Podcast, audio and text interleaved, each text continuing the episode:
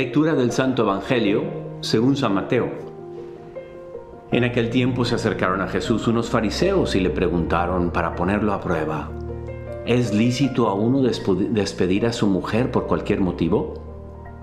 Él les respondió, ¿no han leído que el Creador en el principio los creó hombre y mujer y dijo, por eso abandonará el, abandonará el hombre a su padre y a su madre y se unirá a su mujer y serán los dos una sola carne? De modo que ya no son dos, sino una sola carne?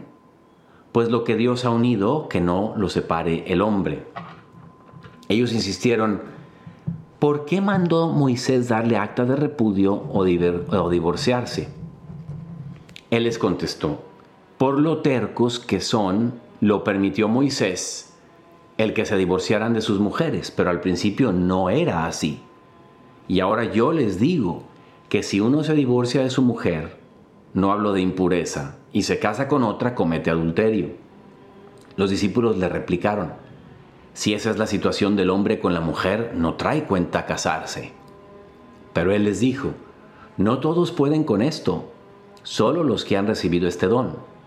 Hay eunucos que salieron así del vientre de su madre, a otros los hicieron los hombres, y hay quienes se hacen eunucos por el reino de los cielos. El que pueda con esto, que lo haga. Querido amigo y amiga, qué pena que algunas de estas traducciones son malitas.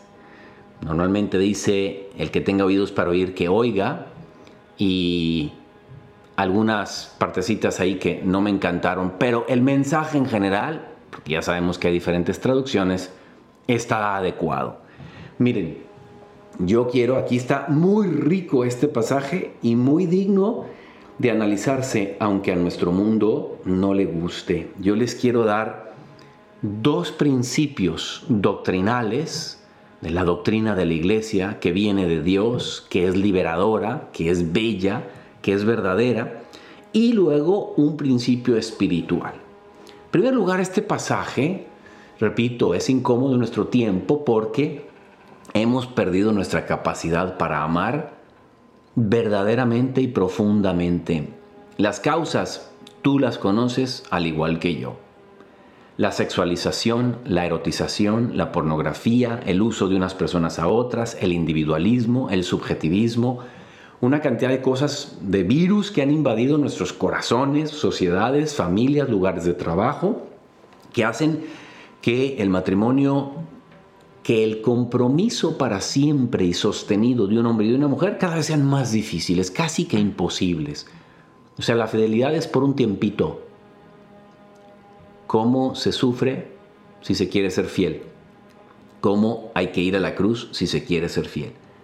Bueno, pues este pasaje de San Mateo capítulo 19 nos está diciendo, quiero decirte una cosa, el matrimonio es indisoluble. Y en esto nos diferenciamos de nuestros hermanos muy queridos cristianos no católicos o protestantes, porque ellos sí dan permiso a eso.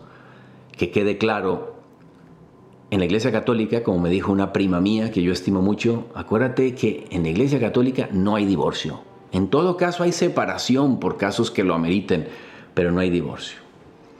Número dos, ese es un principio doctrinal número uno. Número dos es cómo habla aquí para todos aquellos que siempre preguntan sobre los sacerdotes que se van a casar y que es que mira, que en un tiempo se pudo en la iglesia y todas esas cosas. Pues sí, puede ser, pero aquí nuestro Señor claramente habla del valor de los célibes, que los llaman los eunucos. Dice, hay eunucos que salieron así desde el vientre de su madre. Otros los hicieron los hombres.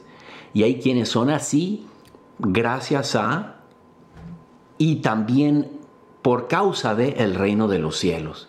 Y termina diciendo, el que tenga oídos para oír, que oiga. Es decir, no todo el mundo entiende, y hay muchos que confunden el tema de, de la sexualidad, dicen, es que es natural. Sí, no, no, pues por supuesto que es natural. Pero también dicen, es que es esencial. No, si no tienes relaciones sexuales en tu vida, no te mueres. No es como comer, no es como respirar, no es como dormir. Sin eso sí que te mueres si no los tienes. Evidentemente que Dios puso en la capacidad procreativa una gran belleza y una gran fuerza, pero no es que sea imposible. Y para todos los casados, todos los casados incluso, pues saben que siempre tienen que tener un autodominio de sí mismos para mostrar el amor solo a aquella persona a quien le ha dado toda su vida. Y eso no es fácil. Entonces, en un mundo erotizado, esto de abstente como que no le suena, pero pues es muy real. El verdadero amor elige algo superior, una fidelidad exclusiva, indivisible por una persona con la cual me comprometo y no voy a estar compartiendo esto con cualquier persona. Y ese fue el segundo principio, por así decir, de, de las enseñanzas de nuestra amada iglesia.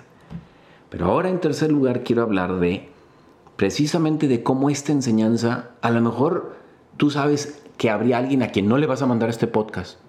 ¿Por qué no? Porque es que esto es muy difícil. Oye, pero fíjate que te entiendo perfecto. Tan difícil que los mismos discípulos aquí están rechistándole al Señor, están como quejándose diciendo, pero ¿por qué Moisés dijo que sí se le podía dar acta de, repudio y divorciarse? Fíjense que a veces los mensajes de nuestra fe no son fáciles para nadie y eso no les quita lo verdaderos, porque no es la facilidad del mensaje lo que lo hace verdadero, es que así lo predica nuestro Señor y aquí ellos dicen, y pero, pero ¿por qué lo permitió? Y Dios les habla porque ustedes eran de corazones duros, porque eran tercos, y entonces lo permitió en un tiempo en donde Él todavía no había venido, donde no, nos había entregado todos los medios para cumplir con esto. Dice, pero al principio, en el plan original de mi Padre no era así. Bueno, pues si nosotros ya no estamos en ese plan, ya no estamos en esa época de una moralidad baja, de una especie de edad primitiva, ya ha venido el Espíritu Santo, ya ha venido Cristo. Pues cuando Jesucristo dice que, y le insiste a los apóstoles, yo sé que no es fácil, y termina diciendo que este que lo escucha, el que lo pueda escuchar, está diciendo, abre tu corazón para tener una capacidad de discernir. Y aquí viene el principio que me interesaba muchísimo sembrar en ti, amigo o amiga. No todo el mundo tiene la misma capacidad de discernimiento en el momento presente. Por supuesto, todo el mundo está llamado a ser santo y por tanto a tener mucha capacidad de discernimiento. Pero en el momento presente, una persona que se la pasa dándole a su cuerpo todo lo que pide o que se la pasa menospreciando las enseñanzas de Jesús, sus pensamientos y sus ideas, perdóname, pero es que son de menos valor. ¿Por qué? Porque uno entiende las cosas de Dios, como dijo Santa Catalina de Siena, de Siena dependiendo del grado de amor en el alma. ¿Y cómo se entiende el grado de amor? Se entiende como el grado de obediencia del alma humana a los preceptos de Dios. Es así. No es el grado de amor de sentir cosas muy lindas por el perrito y el gatito y la tortuga y el esto y el... No, no, no. Es el grado de amor en el alma, es el grado de adhesión del alma al verdadero Dios con las exigencias que Él nos pone como nos los está poniendo aquí en San Mateo. Fíjense, los discípulos ya habían decidido seguir a Cristo, ya lo habían dejado todo por seguir a Cristo, ya llevaban un tiempo estando con Él. Esto es San Mateo 19, o sea, ya es avanzadito este hecho en la vida de Jesús. Y aún siendo discípulos, como que no les gustó esta enseñanza del Señor. Y hay que preguntarnos a dónde vamos cuando no nos gustan las enseñanzas del Señor. ¿A rechazar a la iglesia o a Cristo o a decir, ah, el catolicismo es una, una vieja antigua que me está imponiendo cosas? ¿O vamos a lo profundo del corazón para ver la capacidad de discernir que tenemos? ¿Qué tan puro es nuestro corazón para poder, aunque duela, soportar o decir, no entiendo este principio, pero lo creo porque la iglesia me ha, dado, suficientes pruebas de estar en la verdad, aunque ahorita yo no la pueda tolerar, como aquí no la toleraron los discípulos. Querido amigo y amiga, qué importante es hacer el hábito de adherirnos con el amor, con el corazón a Dios abriéndonos en espíritu de obediencia a todo lo que nos viene a enseñar y que muchas veces puede ser pesado. Podemos no entenderlo precisamente por nuestra terquedad, por nuestra impureza de corazón, porque no vivimos las bienaventuranzas que siempre son el Evangelio al revés. Son los pobres de espíritu, los pobres, los puros de corazón, y eso no abunda en nuestro mundo, pero sí que lo hay. Sé que muchos de ustedes sí son así, no se confíen, bendito sea Dios que Dios te ha dado esta pureza de corazón, querido amigo y amiga. Pero si no la tienes, no desfallezcas. Él te ama y quiere que la tengas. Pero sé muy consciente que no todo lo que tú piensas que debería de ser, tienes razón.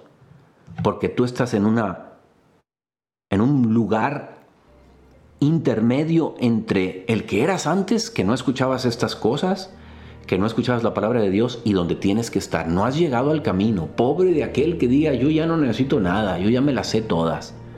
Esa soberbia no nos, lleva, no nos lleva a ninguna parte.